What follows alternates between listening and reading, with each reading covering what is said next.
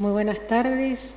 En primer lugar, quiero agradecer esta oportunidad de compartir todo lo que yo he aprendido en este Poder Judicial y en mi carrera como historiadora a lo largo de 31 años. Este momento que nosotros estamos celebrando tiene todo un proceso histórico detrás que voy a intentar de compartirlo con ustedes, como se dijo recién en el discurso de nuestro presidente, para proyectar nuestro futuro. En 1812, el triunvirato firma un reglamento de institución y administración de justicia para las provincias del Río de la Plata. El gesto de institución, es decir, de crear una institución, es crear y poner en funcionamiento un orden nuevo sobre un orden antiguo. Ese orden antiguo permanece, pero ese orden nuevo tiene que cobrar nueva vida.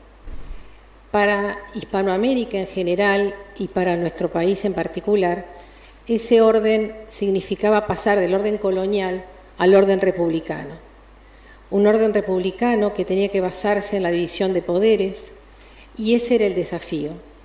¿Cuál era la forma de gobierno que para ese nuevo territorio se iba a instaurar?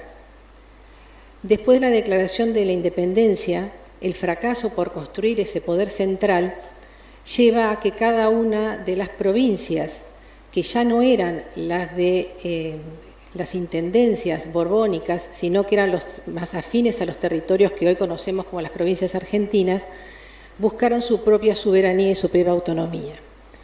En ese proceso, para lo que hoy es el territorio de la provincia de Buenos Aires, quien la autoridad que estaba asentada, es decir, que permanece en ese territorio, es el cabildo. En nuestro territorio, que ustedes pudieron ver en el mapa, si imagínense, es, bueno el ejercicio visual de pensar una provincia en realidad prácticamente delimitada por el río Salado. En ese territorio había dos cabildos, el cabildo de la ciudad de Buenos Aires y el cabildo de Luján. La convivencia de ambos cabildos, y esto lo señalo para que comprendamos que los conflictos existieron siempre y que siempre hubo que sobrellevarlos y buscar formas de resolverlos, ese cabildo de Luján tuvo que luchar permanentemente por representar a esa población rural frente al poder del Cabildo de Buenos Aires. Pero bueno, lograron una convivencia y esa función municipal, pero que también llevaba dentro de sus funcionarios la Administración de Justicia. Cuando, como les digo, fracasa ese intento de un gobierno central, lo que se hace es llamar a un cabildo abierto. Ese cabildo, de ese cabildo abierto surge la Honorable Junta de Representantes. Tenemos allí el Poder Legislativo. Y en esto quiero señalar una cuestión que es importante, estamos siempre hablando de poderes en un estado embrionario. Ese, término se utiliza históricamente para hablar de estos poderes hasta mediados del siglo XIX, hasta que se redacten finalmente los textos constitucionales. Esa eh, honorable Junta de Representantes, que comienza a funcionar el 16 de febrero de 1820, nombra al día siguiente al gobernador Manuel de Zarratea.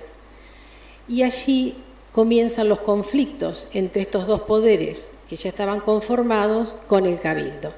Y ese conflicto tenía una doble cara. Por un lado, estamos hablando de una institución de fuerte raigambre colonial que incluso en territorio americano cobró mayor dimensión y mayor poder que el que tenía en España, pero al mismo tiempo también era un conflicto profundamente político de quién iba a tomar las decisiones. Entonces comienza todo un trabajo por este grupo en torno fundamentalmente a las ideas al ideario de Rivadavia, pero era un grupo eh, que estaba bueno, en la cabeza del gobernador Martín Rodríguez, y comienzan a presentar proyectos para la eliminación de los cabildos. Ese eh, proceso legislativo sumamente rico e interesante y lo que va a generar es este conflicto no solamente por la eliminación de los cabildos, sino por cómo rediseñar fundamentalmente la administración de justicia, porque era de las funciones del cabildo.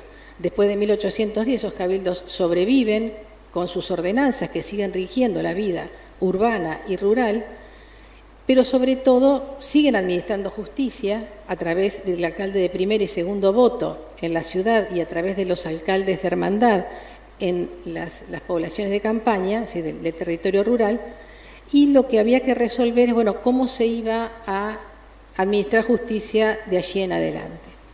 Y ese es el nacimiento de esta ley que hoy nos permite a nosotros celebrar el bicentenario de nuestro Poder Judicial. ¿Por qué? Porque esta ley que durante muchos años se conoció como ley de cabildos, porque el primer artículo lo que hace es eliminar los cabildos hasta que la representación considerara oportuno legislar para formar eh, municipalidades. ¿sí? Pensemos en esto, si la provincia de Buenos Aires queda así sin una estructura municipal. Pero el resto de los artículos ¿sí? lo que hacen es organizar la Administración de Justicia y la Policía. Vamos a concentrar los artículos de la Administración de Justicia. La Administración de Justicia es muy novedosa esta ley y en esto hago una, mm, una observación muy, muy importante. Siempre tenemos que tener en cuenta en la historia lo que se planifica, lo que se legisla y lo que se logra. ¿sí? Porque muchas veces a mí se me... No, bueno, pero eso estaba la letra de la ley, después había otros conflictos. Cierto, pero tenemos que conocer muy bien este proceso de legislación y de formación del Estado provincial. Entonces, ese, ese poder legislativo que tiene que decidir cómo se va a administrar justicia en la provincia, resuelve instalar cinco jueces letrados en el territorio provincial. En esa división que ustedes vieron en el mapa, dos en la ciudad de Buenos Aires y tres en tres ciudades, en tres pueblos de la campaña. Entonces, ¿qué va a suceder? ¿Qué, ¿Qué se va a debatir? Y esto es importante para todos los que conformamos el Poder Judicial. Las dos cuestiones fundamentales son el salario de los jueces y, sobre todo, su inamovilidad que el término que ellos utilizan es mucho más fuerte, hablan de perpetuidad. Rivadavia en el proyecto que eleva los nombra en comisión y uno de sus colaboradores más cercanos, Valentín Gómez, dice de ninguna manera un juez va a poder en comisión ser independiente del poder político y administrar justicia. Entonces se resuelve esta inamovilidad. Y en cuanto al salario, lo que es el, conflicto era si se hace una diferenciación entre ciudad y campaña, se hace, pero va a ser la única vez en que eso sucede en la provincia de Buenos Aires.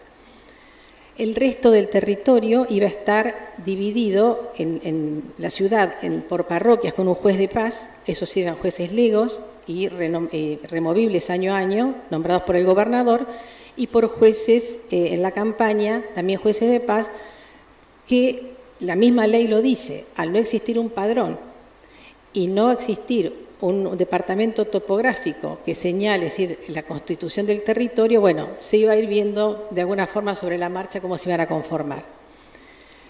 También la ley prevé un defensor de pobres y menores y un procurador general, ambos letrados.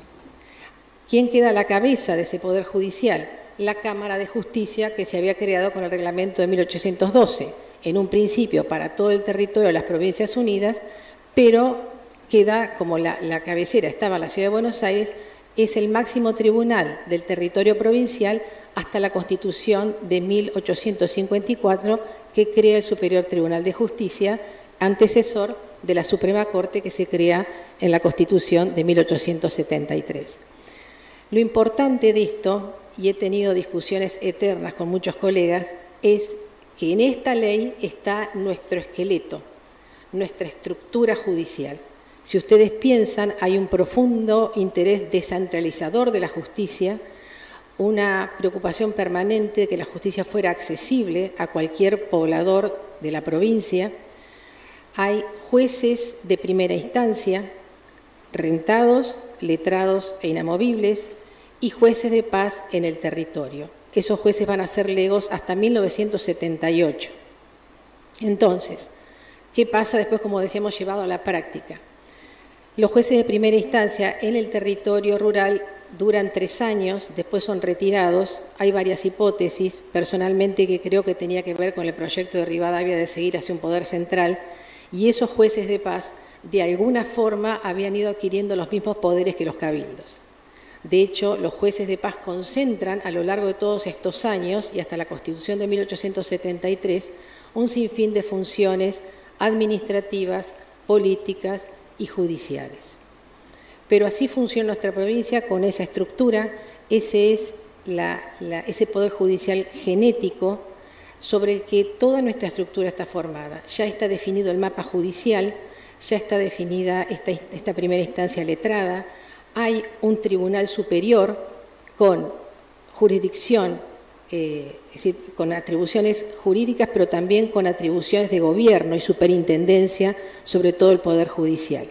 Y en la base esa justicia de paz que sigue funcionando y sigue asistiendo en forma directa a cada ciudadano y cada ciudadana de la provincia de Buenos Aires. Eso es lo que hoy celebramos. Celebramos un inicio. Hubo errores, hubo ensayos, hubo fracasos, hubo retrocesos, hubo grandes éxitos y grandes avances. Mi función como historiadora antropóloga judicial es rescatar tanto una cosa como la otra con la convicción que sin justicia no hay paz.